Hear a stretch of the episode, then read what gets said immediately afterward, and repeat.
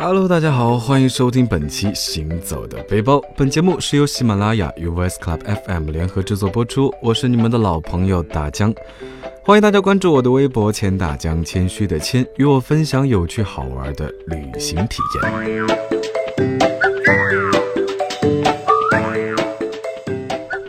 眼睁睁看着日历终于熬到了二字头啊，看着外面的雪，再想想马上就要到来的假期。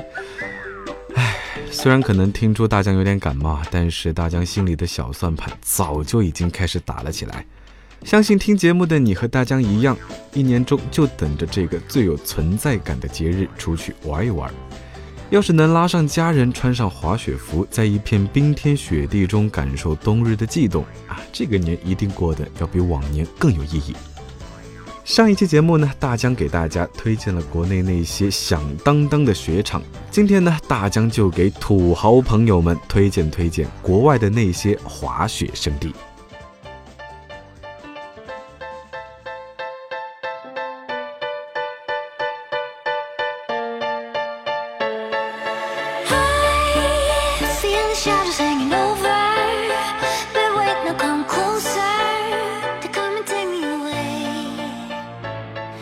说到国外的滑雪胜地呢，那瑞士一定是榜上有名。瑞士有非常非常多的雪场，大部分都是从圣诞节开到复活节。一心去瑞士滑雪的小伙伴们，记得看好时间。那这么多的雪场里，大江今天特别想要推荐的就是少女峰。和瑞士众多雪场一样，虽然十二月就开了，但是一月份和二月份才是最好的滑雪季节，因为很多特色的线路都是一月份才开始开启的。所以这时候去的小伙伴就非常的赚了，办好签证、订好行程、买好票，就可以踏上瑞士之旅。值得一提的是呢，少女峰的滑雪通票可以提前在网站上买好，如果是在现场购买呢，必须要穿着滑雪装备才能买，哎，可以说是非常麻烦了。而且很划算的一点就是，少女峰的通票是可以在有效期内无限次的乘坐各种缆车的。那如果你跟大江一样一心只想去滑雪的话，住宿就建议你定在火车站附近。这里呢，大江要推荐一个叫做 Hotel Interlaken 的旅店。这个旅店离火车站非常的近，大概只要五到十分钟的距离，位置也很好找。沿着火车站旁边的 Interlaken 大街一直走就到了。这家旅店不大，但是非常的温馨，而且非常的有瑞士特色，服务很好。还有呢，就是二十四小时免费的 mini bar 和每层楼上网和加热饭菜的地方，可以说是非常的贴心了。因特拉肯大街的背后呢，就是雪山，所以还没有迈入雪山，你就已经可以 get 到和少女峰的合影。这里呢，大家还要提醒小伙伴们，因为有时候会因为天气的原因，雪场全面的关闭，所以为了不要失望而归呢，可以考虑在雪场周围多订几天房间，以防万一。那将一切设备准备齐全呢，你就可以坐着童话里的小火车进山啦。火车到达指定的雪道后，你就可以尽情享受俯冲而下的滑雪快感。可能有很多小伙伴是新手啊，所以会非常关心租借雪具的事情。在因特拉肯呢，有一家叫做 Intersport 的租雪具店，是连锁的，特别的方便。价格呢也和其他的雪具店是差不多的，而且店员会亲自帮你量好鞋号，帮你试雪鞋，头盔也是一样，会帮你戴好、调整好，保证安全。出门在外呢，安全还是第一重要的啦。当然，大江建议你们最好自己能够带上滑雪服和手套，还有雪镜。这里是没有租雪镜的，所以一定一定雪镜要自己带好，而且这样也能为旅途省下不少的钱。那在瑞士滑雪呢，不像在国内的滑雪场一样，雪服很便宜，这边是按照滑雪服、滑雪裤分别收费的，手套呢、头盔也是要再单独收费的。在 Intersport 租雪服的价格是滑雪服、滑雪裤分别十七瑞法，手套是六瑞法，头盔是九瑞法。那这一身下来呢，已经是小五十瑞法了。大家还没有帮你算上雪板的价格呢，所以如果有条件，自己备货上门是最好的选择啦。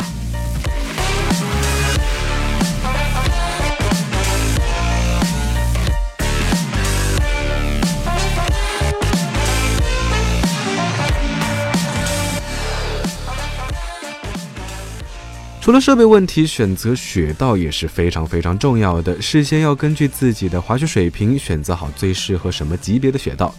滑雪新手和经验丰富的滑雪爱好者适合的雪道自然而然是不同的啦。如果你是初学者，那一定一定一定要请好教练。教练教的话，大概两小时后就可以入门自己滑了。那如果不请教练呢，可能会摔得非常非常的惨哦，可能就是在雪坑里度上一天了。同时呢，最好也要带上自己的小伙伴。少女峰滑雪场内配置的管理人员比较少，所以尽量不要单独行动。一起滑雪的时候，也要集中注意力，不要被少女峰的美景诱惑而撞到树杈什么的。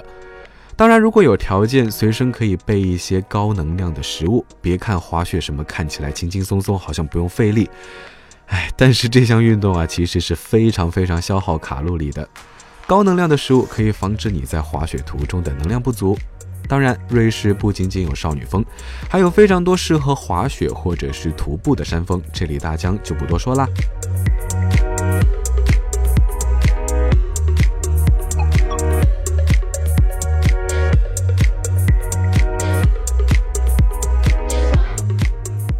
除了众所周知的瑞士呢，大江其实更推荐的是法国。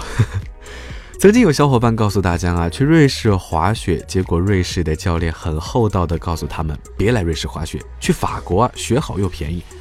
大家想告诉你的是，除了这两点，法国的雪场还特别的多，选择的余地也超级大。那么到底要怎么选择雪场呢？这个时候你就需要出门右转百度，找到雪场的地图。法国所有雪场的地图都会标注出各个雪道的难度，以及所有雪场内的雪上游乐项目。雪上游乐项目呢，基本上所有级别的滑雪爱好者都可以参与，所以不用担心。但是对于雪道来说的话，各个雪场都是有难易分级的。第一级别是绿色雪道，这些雪道是给刚刚起步的初学者。如果你之前没有参加过任何系统的滑雪训练，那么建议你从这个雪道开始。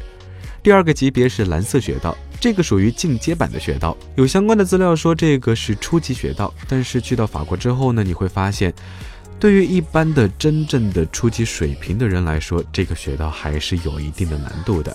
一般来说，在专业教练的辅助下，经过两个礼拜左右的连续学习，你就可以尝试单独滑这种雪道。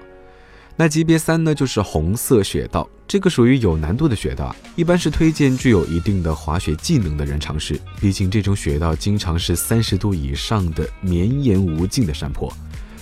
那级别四呢，就是黑色雪道了，这是非常高难度的雪道，基本上只推荐专业人士尝试。级别五呢是 XL 黑色雪道，这就只供挑战技术人士选择了。大家建议小伙伴呢，就算你经验丰富，想要挑战自我，还是不要轻易选择这个级别的雪道，毕竟安全是第一位的。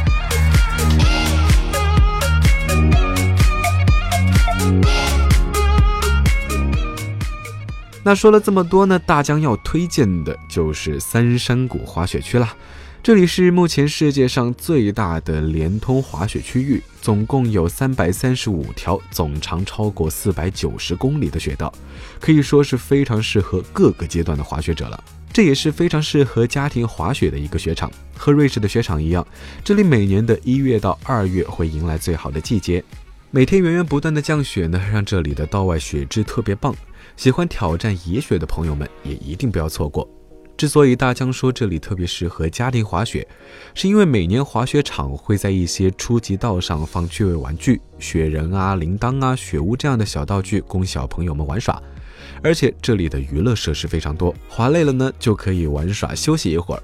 那三山谷的每一个滑雪场都有货品齐全的超市，所以生活用品和零食方面呢是不需要担心了。但是住宿的话就相对别的雪场更贵一些了。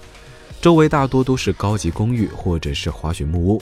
那如果预算有限的话呢，就可以选择位置较为偏僻的 b r i z l e s v a n s 那这个小镇的温泉和 SPA 都是非常有名的，但是从这里到雪场需要大概三十分钟的两段缆车才能连接。如果你认为钱不是问题的话，那么雪场附近的公寓和木屋都不会让你失望的。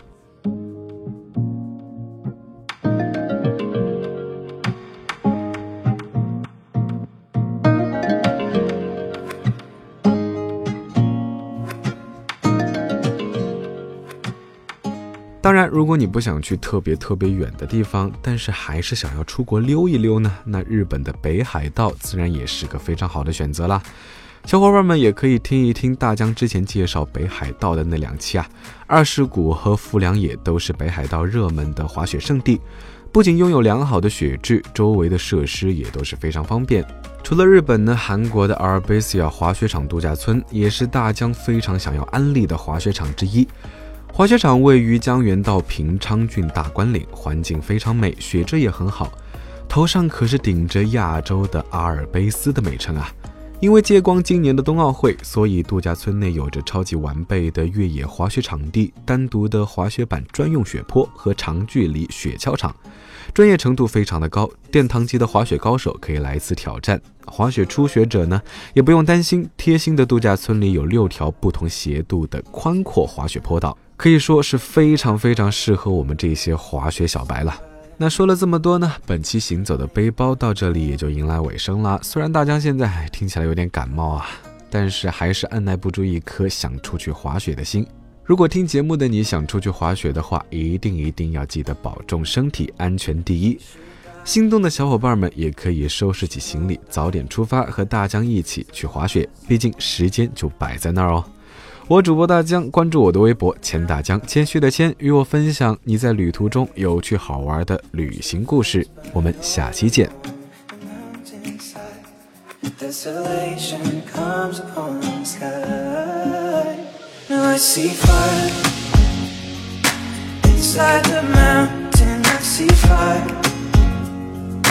Burning the tree